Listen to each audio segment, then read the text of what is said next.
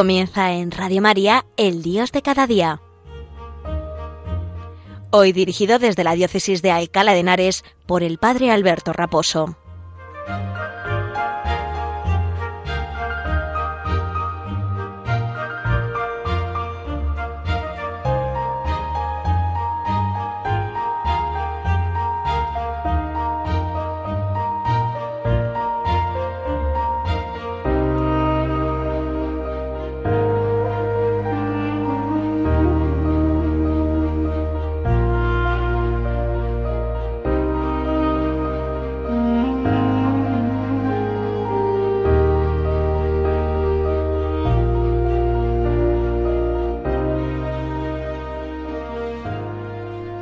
Muy buenos días y un saludo muy cordial desde la parroquia San Sebastián Mártir en Arganda del Rey. Eh, quiero saludar desde esta parroquia eh, a todos los eh, a todas las personas, a todos aquellos que la radio de la Virgen nos hace compañía, a todos los enfermos, a todos los ancianos que vivís solos, a todas las personas que por alguna u otra razón pues estáis pasando algún momento de dificultad o simplemente en este día pues estáis yendo eh, a, cualquier eh, evento deportivo con los hijos, con los nietos o vosotros solos, ¿no? O a cualquier eh, tarea doméstica de hacer la compra, de, limpiar la, casa, de hacer la comida, ¿no? Bueno, pues quiero mandar un fuerte saludo y, y una oración grande por, por todos aquellos que nos escucháis, para que el Señor nos llene de fortaleza y para que su Espíritu Santo se derrame copiosamente sobre esta cadena de radio, sobre Radio María y sobre todos aquellos y sobre todos aquellos que la escucháis, ¿no? Para que por la invisible pero real comunión de los santos, en la cual creemos y, en la cual eh, se cita, ¿no? En la en, el momento del credo. Eh, la comunión de los santos no solamente con aquellos que ya han fallecido y que esperemos estén gozando en el cielo, y ya los santos como tales que están ya gozando de la visión de Dios, ¿no? Sabéis que a los a los cristianos, a los que iban siendo bautizados en el Nuevo Testamento, se les denominaba santos, porque eran santificados por las aguas del bautismo. No es que estuvieran ya en un pedestal o, que, o que estuvieran gozando ya que eran santos ya por el hecho de haber sido bautizados, porque luego tienen que realizar su carrera, pero sí que la denominación propia del Antiguo Testamento era llamarles santos, ¿no? A los que eran bautizados. Bueno, pues la comunión de los santos nos hace que estemos unidos por unos lazos invisibles de la fe, los que aquí estamos en la iglesia peregrinante, también nos unimos con nuestra oración en la iglesia purgante, la iglesia que peregrina en el purgatorio y que aspira a llegar lo antes posible al encuentro con el Señor, y la iglesia triunfante, la iglesia que está ya en la gloria de los beatos, de los santos y todos aquellos que han llegado al cielo, pues eh, nos une una realidad que es la fe, que es, que es el Señor, y que nos hace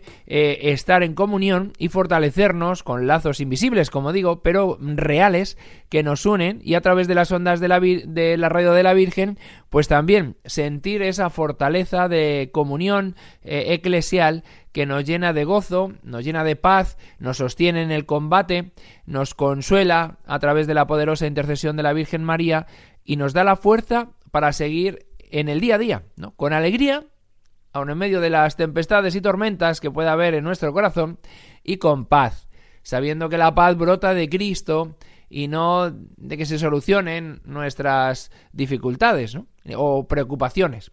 Nosotros tenemos puesto el corazón en Dios y sabemos que Dios al final lo llenará de gozo y llenará de paz todas las circunstancias de la vida, toda toda mm, toda todo problema, todo aquello que, que nos cuesta, ¿no?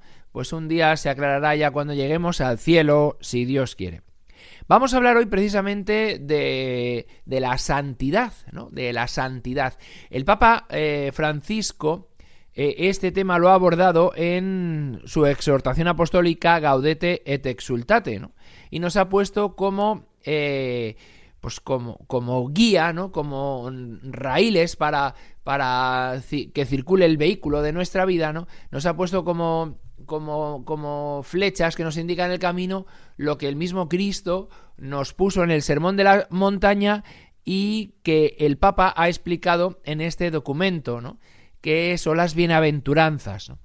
Bien, pues vamos a ir explicándolas eh, a lo largo de, este año en, mis intervenciones en, la, en el programa del Dios de cada día y cada día pues eh, haremos, eh, trataremos de ver una de ellas hasta donde lleguemos, hasta lo que nos dé tiempo, comentando un poco lo, lo, que el Papa dice y ha escrito en su exhortación, como digo, de, de, la santidad, acerca de la santidad, gaudete et exultate. Vamos a comenzar pues el Dios de cada día hoy y lo vamos a hacer hablando de Dios y el documento nacional de identidad.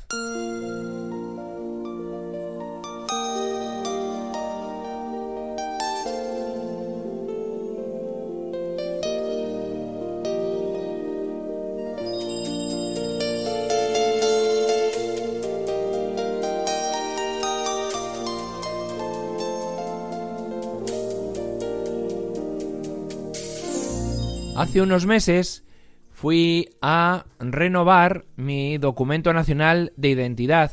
Ese documento que los que tenemos la nacionalidad española hemos de tener y hemos de tener actualizado. Sabéis que tiene el documento nacional de identidad, tiene una fecha de caducidad que hay que eh, estar un poco atento para que eh, antes de que caduque ese documento eh, poder ir a las dependencias pues más cercanas donde lo expenden, normalmente las comisarías o los centros de donde donde eh, pues eh, del estado donde, se puede hacer, ¿no? Yo sé que ahora en algunos ayuntamientos también hay horario de atención para que las personas puedan hacer el puedan renovar el documento nacional de identidad o en el caso de que sean menores pues hacerlo de nuevas, ¿no? Y como digo, pues fui a la a la, pues al centro que tiene aquí de la policía local y, policía nacional, la, el ayuntamiento de, de, Arganda del Rey, fui a renovar mi, mi documento nacional de identidad que ya me iba a caducar. Y fue muy curioso porque eh, la persona que me atendió eh, yo no la reconocí pero en el momento que llegué, hola, buenos días, hola, don Alberto, me dijo, ¿no? Y yo dije, pues una persona que me conoce porque me llama por mi nombre, ¿no? Y fue muy amable y, ya eh, enseguida ella me indicó que tenía, era una policía, me indicó que tenía un niño eh, que había comenzado la catequesis eh, y que pues que me, me, veía tanto cuando llevaba al niño a catequesis como cuando pues se celebraba la Eucaristía, ¿no? Y nada, fue muy cordial. Eh, hice los trámites pertinentes para renovar el carnet de identidad y me trató pues de una manera muy muy educada como por otra parte pues lo hacía con todo el mundo pero siempre es verdad que encontrarte una persona eh, cuando vas a, un, a una institución pública y encontrarte una persona de repente conocida o que te conoce pues lo hace todo mucho más amable porque porque se suaviza un poco la, situación, ¿no? No es que eh, pues pasar el trámite de, renovación del carnet de identidad sea una cosa pero siempre cuando te encuentras en alguna institución pública y, vas a hacer un trámite a alguna persona, alguna cara conocida, pues, pues es de agradecer, ¿no? Porque pues es como todo más fácil, ¿no? Es, es como todo más fácil. Bueno, el caso es que, me llenó de alegría, ¿no? También eh, ver la amabilidad que, con la que las personas, los laicos, pues hacen su cometido, hacen su trabajo y, lo hacen bien, ¿no? Y lo hacen pues con, generosidad, con entrega, con, con una, una sencillez y eh, pues que, que, construye, ¿no? Que construye la sociedad, que construye la comunidad, ¿no? Y, al mismo tiempo, si cada uno realiza en, el marco que la vocación a la que Dios le ha llamado, pues las tareas de forma sencilla, amable, eh, pues transmitiendo también serenidad y paz, pues a, través de, esas pequeñas cosas, uno, uno también se acerca a Dios, ¿no? Uno se acerca a Dios y puede acercar a Dios a los demás. ¿Y por qué digo esto del carnet de identidad? porque el Papa al comienzo del capítulo 3 eh, en, la exhortación apostólica sobre la santidad, de la que os he hablado antes, que, voy a comentar en, estos próximos programas del Dios de cada día que me competen a mí, pues eh, habla de precisamente de que las bienaventuranzas son como el carnet de identidad del cristiano. Lo dice así, eh, cito sus palabras. Dice, Jesús, este es el número 63 de la exhortación apostólica. Dice, Jesús explicó con toda sencillez qué es ser santos y lo hizo cuando nos dejó las bienaventuranzas.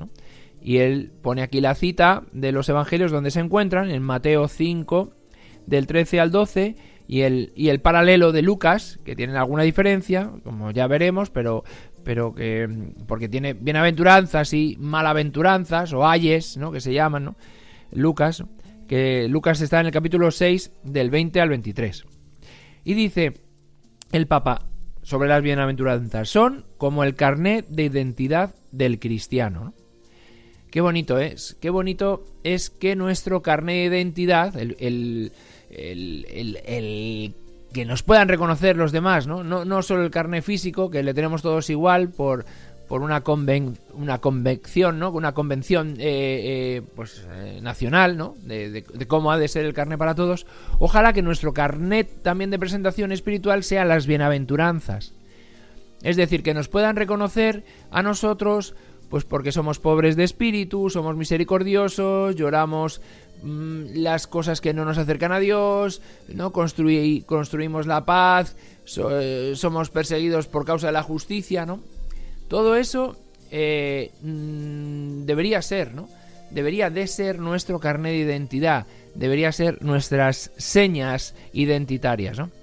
Mm, el, Papa así nos, nos, llama, ¿no? Y así nos, nos pide, ¿no?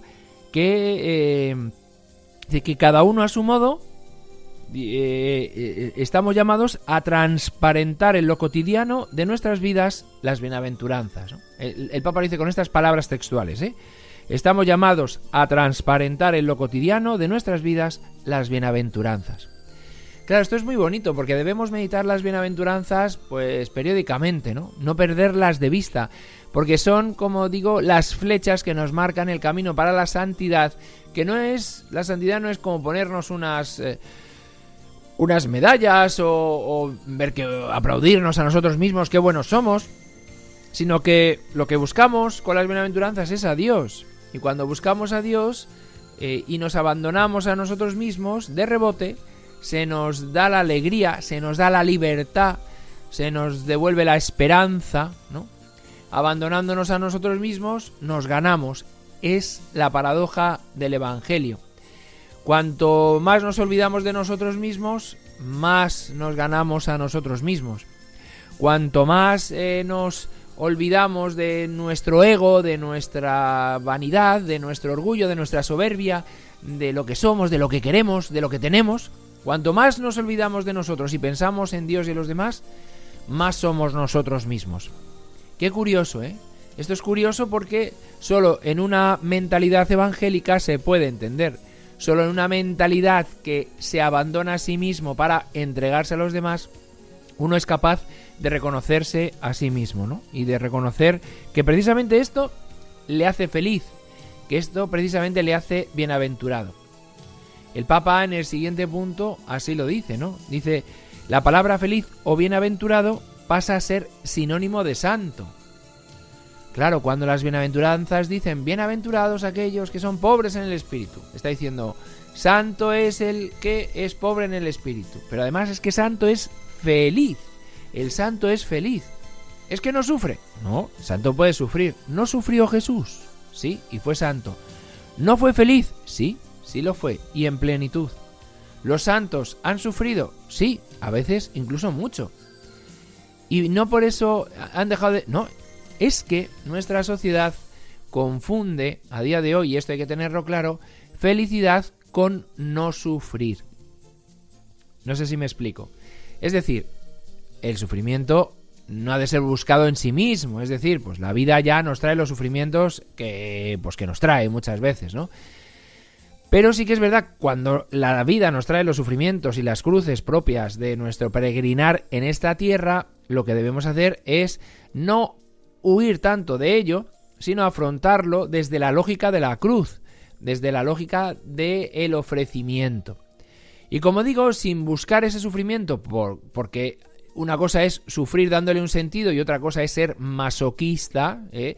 que es distinto, ¿no? Porque el masoquista es el que pues tiene una tara mental y piensa que eh, eh, auto flagelándose, ¿no? Automutilándose, autogolpeándose, va a encontrar más sentido a lo que hace. Y no es así, no es así, ¿no? Sino que el sufrimiento que la vida nos trae, el sufrimiento que a veces sin pedir, pues pues tenemos que, sobrellevar en nuestra vida, ese sufrimiento bien vivido, ofrecido, puede ser... Eh, eh, puede ser incluso eh, ayudar a lo que falta la pasión de Cristo, como nos dice San Pablo, ¿no? En, una de sus cartas. Nuestro sufrimiento ofrecido como al Señor se une a ese sufrimiento entregado en la cruz y se hace fructífero se hace eh, pues, pues, pues que, hace un bien grande a los, a los demás, ¿no? A los demás y a nosotros mismos, ¿no? Por eso dice la persona, dice, sigue diciendo el Papa en el número 64, la persona que es fiel a Dios y vive la palabra, alcanza en la entrega de sí la verdadera dicha. Y es verdad, el que es fiel a Dios y vive su palabra, alcanza en la entrega de sí la verdadera dicha. Solo entregándonos llegamos a ser felices. El mundo, ¿cómo piensa? Al revés. El mundo dice, mm, posee todo lo que puedas, eh, pisa al que tienes al lado y sube más que el otro. No dejes que nadie te, te pise el pie, ¿no? Eh, da codazos hasta que alcances lo que te dé la gana y no, no mires si se queda alguien por el camino. Pasa por encima de las personas para obtener lo que tú quieres. Claro, todo eso nos lo dice el mundo, ¿no? Ten más cosas porque así serás más feliz. Y es que al final las cosas no te dan la felicidad. Las cosas están, como dice San Ignacio Loyola los ejercicios, en tanto en cuanto. Es decir, las necesidades propias de hay que hacer la compra, hay que eh, hacer la comida, claro. Hay que tener un vehículo para ir a trabajar, claro. Hay que tener una vivienda donde vivir dignamente? Claro. ¿Hay que luchar por esas cosas básicas de la vida? Claro. Pero no hemos de darles el corazón, no hemos de dar el corazón a, todo ello, ¿no? Las cosas están en tanto en cuanto. Si yo me compro un coche o me compro una casa a la cual le doy el corazón, porque no hay otra cosa para mí nada más que eso, eh, pues entonces es que tengo que reorientar y discernir bien que he puesto en mi jerarquía de valores en el corazón antes, ¿no? Si mi fe, si mi familia o el coche o la casa, ¿no? Esto hemos de hacer un ejercicio todos, ¿no? Porque a veces se nos cuelan cosas que no son Dios por delante de Dios. Y me explico, por ejemplo, el amor a la tierra, ¿no? Hay gente que tiene mucho amor a su ciudad o a su pueblo, ¿no? Y entonces uno vamos, eh, hace lo que sea por su ciudad y por su pueblo, incluso por encima del Evangelio.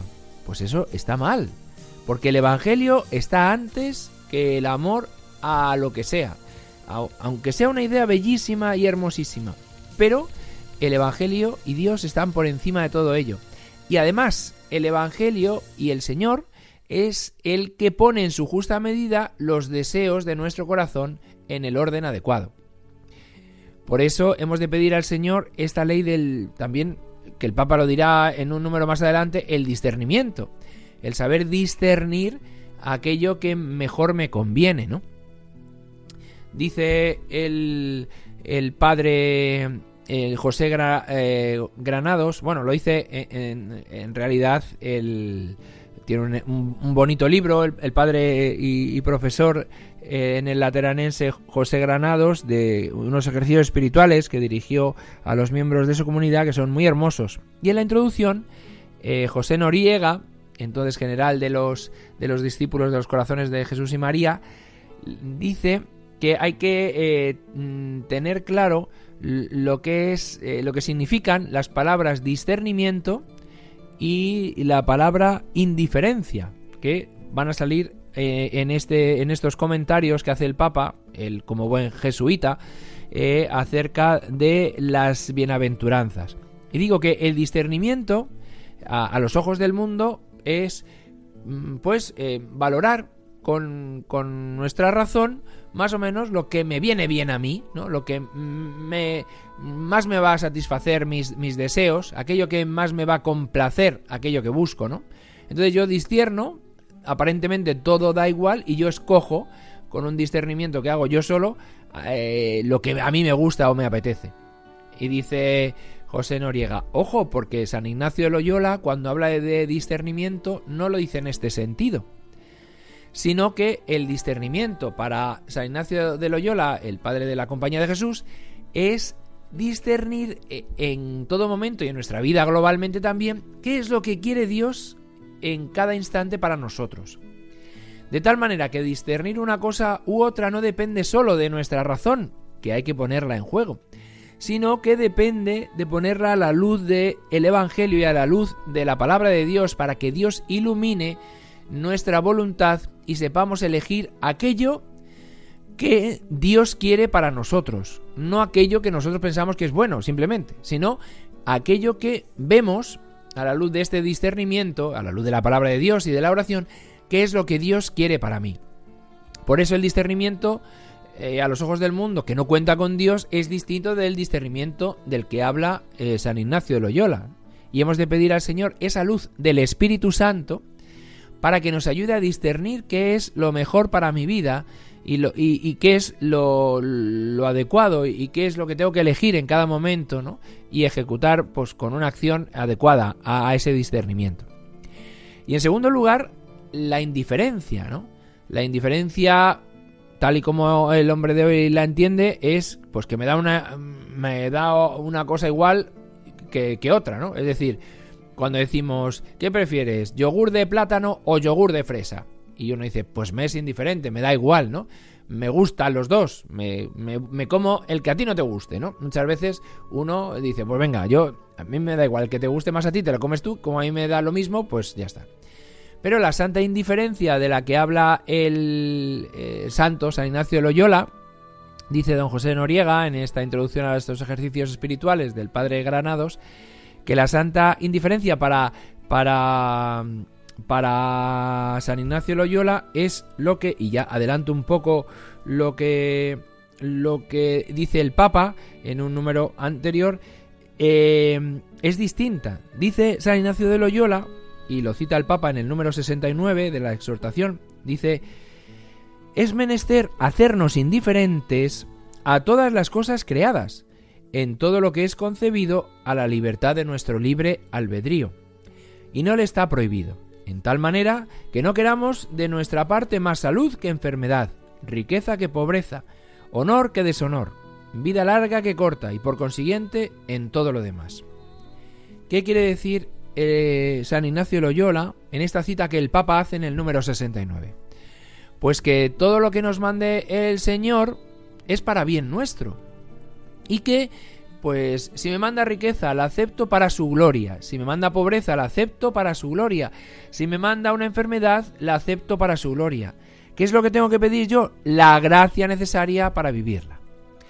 Bueno, se nos acaba el tiempo. Seguiremos este comentario el próximo programa en que me corresponde a mí hacer el Dios de cada día. Y seguiremos explicando las bienaventuranzas que hoy todavía no hemos, hemos, nos hemos quedado los prolegómenos en la introducción.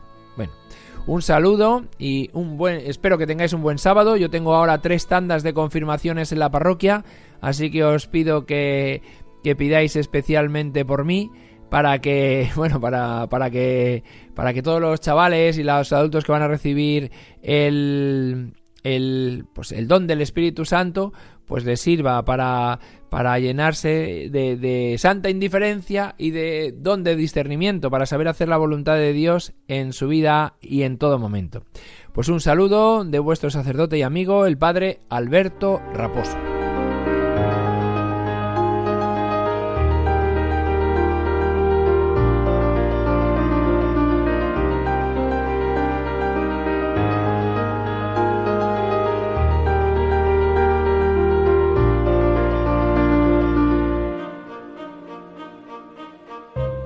Han escuchado en Radio María El Dios de cada día hoy dirigido desde la diócesis de Alcalá de Henares por el padre Alberto Raposo.